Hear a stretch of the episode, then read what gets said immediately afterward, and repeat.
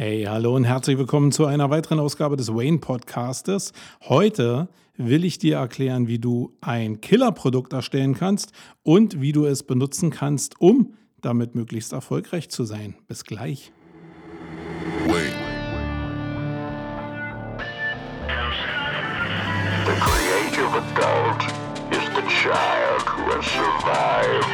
Wayne. The most powerful element in advertising is the truth. The best way to predict the future is to create it. In our factory, we make lipstick. In our advertising, we sell hope.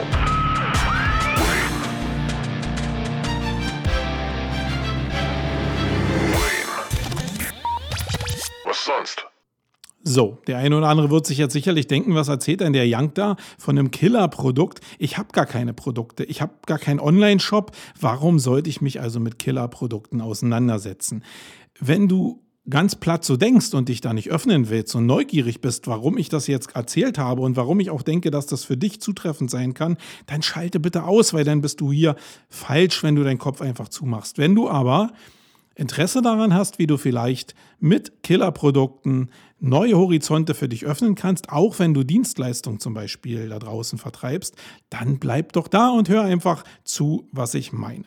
So, Killerprodukt meint eigentlich wirklich das, was es sagt. Es geht nämlich darum, eigentlich ein Produkt zu vermarkten, was wirklich top ist was eigentlich das Nonplusultra ist, was es auf dem Markt gibt. Und die ersten, und das ist so die Basis, mit der ich hier anfangen will, die ich ansprechen will, sind die unter euch, die selbst Produkte herstellen. Da wird es ja den einen oder anderen geben, auch wenn ihr sicherlich nicht in der Überzahl seid. Die meisten werden sicherlich mit Produkten handeln, das heißt irgendwelche Produkte, die schon erfunden sind, nochmal mit Marge irgendwie an den Markt bringen. Aber ich will mal anfangen mit der Basis, nämlich mit den Leuten, die selbst Produkte herstellen.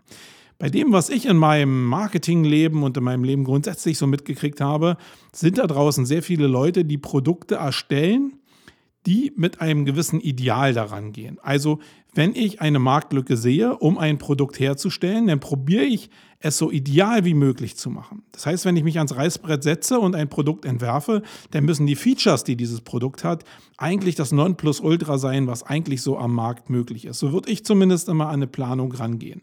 Und dann passiert das, was natürlich am Markt passieren muss. Ich baue entweder so ein High-End-Produkt, was wirklich sehr, sehr teuer vielleicht am Ende auch ist, und probiere so eine Luxury, äh, so ein Luxury-Segment zu erobern. Oder ich probiere ein bisschen Mainstream zu machen, also das Ganze in Richtung Mainstream zu ziehen, wo natürlich das meiste Geld auf der Straße liegt und muss ein bisschen abschneiden. Hier ein Feature weg, hier ein Feature weg. Einfach nur, um ein Produkt nachher am Markt zu haben, was ich erstens sauber und skaliert produzieren kann, wo ich aber auch weiß, dass es sich preislich am Markt einfach im Mainstream durchsetzen wird. Und am Ende kommt ein Produkt raus, was überhaupt gar nicht mehr diesem Ideal entspricht, was du eigentlich mal am Start hattest.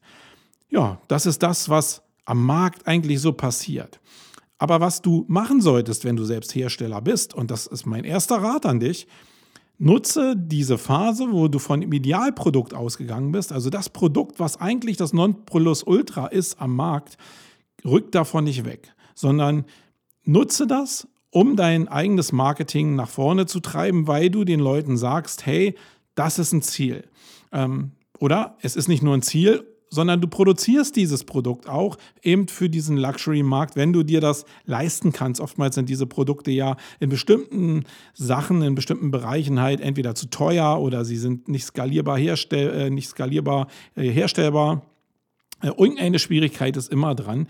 Aber mit dem Ideal kannst du immer arbeiten. Du kannst dich immer bei der Produktentwicklung daran orientieren, wo du eigentlich hin willst. Und es ist ja so im Laufe der Zeit, dass bestimmte Features einfach preiswerter wären, weil die Technik einfach fortschreitet und sie dir eigentlich in die Karten spielt. Und du kannst dich also immer diesem Ideal, diesem Killerprodukt immer mehr nähern, hast aber immer dieses Ideal vor Augen. Damit kannst du wirklich auch werblich nach außen gehen. Verlier einfach nicht diesen Blick, das kann ich dir nur raten, auf dein Killerprodukt, was du eigentlich erreichen wolltest, nur weil du Mainstream machen willst.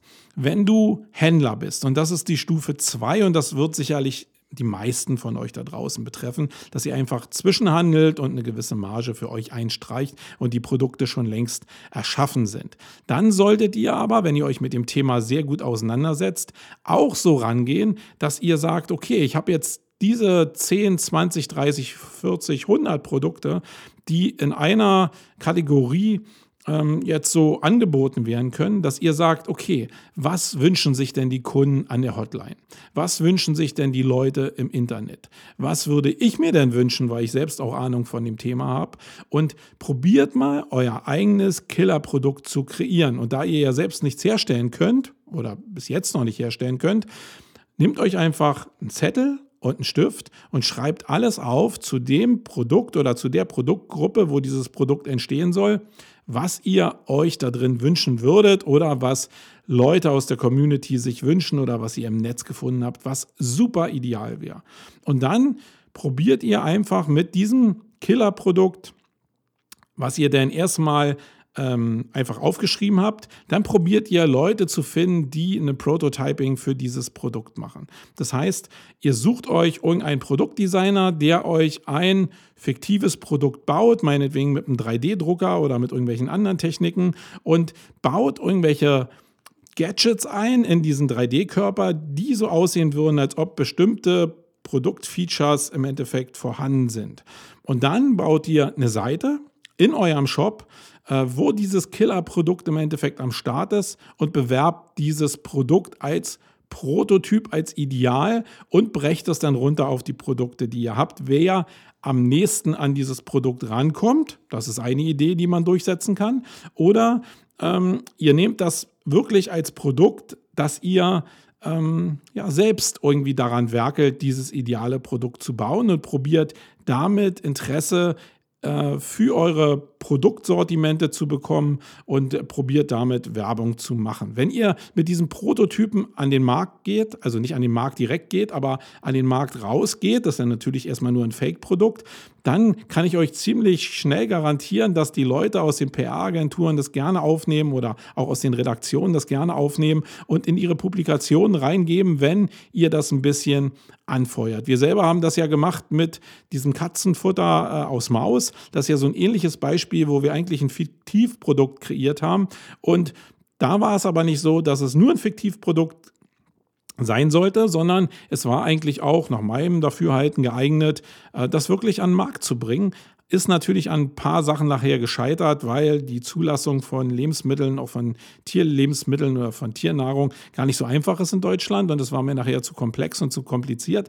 Aber ihr wisst, glaube ich, was ich meine, weil jetzt ist es ein super Marketing-Gag, wo jede Woche noch zwei bis drei Redaktionen anrufen und fragen, ob sie nicht mal ein Interview machen können von, äh, mit uns zu dem Thema Katzenfutter aus Maus. Und genau nach diesem selben Prinzip könnt ihr auch agieren, wenn ihr es nur fürs Marketing nutzen wollt. Aber ihr könnt auch immer daran werkeln, dieses ideale Produkt wirklich umzusetzen und es nachher vielleicht selbst als Hersteller, obwohl ihr nur vorher Zwischenhändler wart, wirklich an den Markt zu bringen.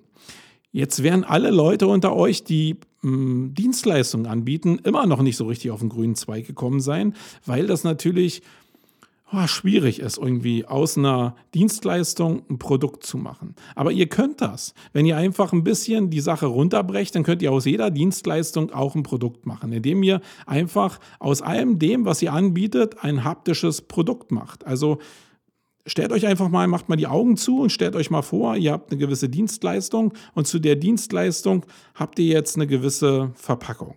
Und in der Verpackung sind alle Sachen drin, die ihr eigentlich anbietet.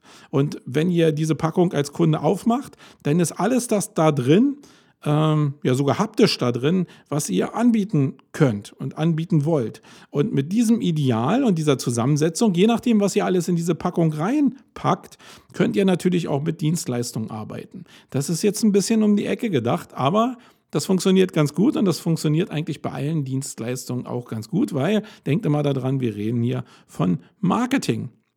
Ähm, und da könnt ihr auch Dienstleistungen da mit reinpacken.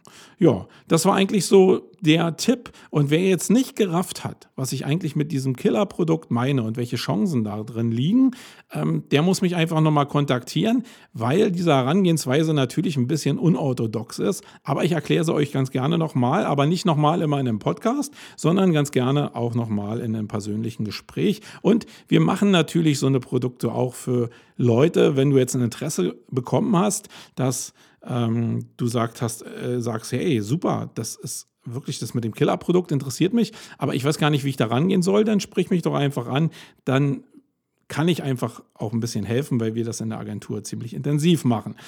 Okay, wenn dir dieser Podcast jetzt hier gefallen hat, dann wäre es super, wenn du den auch positiv bewerten würdest. Das heißt, die größte Bewertungsplattform, die es eigentlich in dem Zusammenhang gibt, ist iTunes.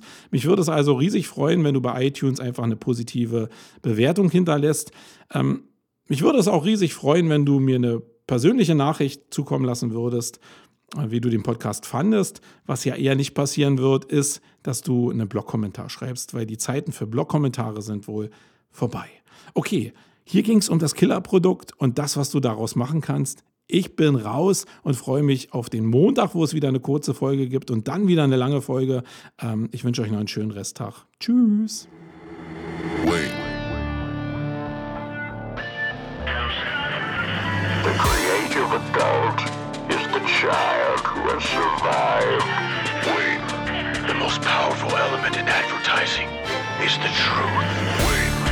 The best way to predict the future is to create it. In our factory, we make lipstick. In our advertising, we sell hope.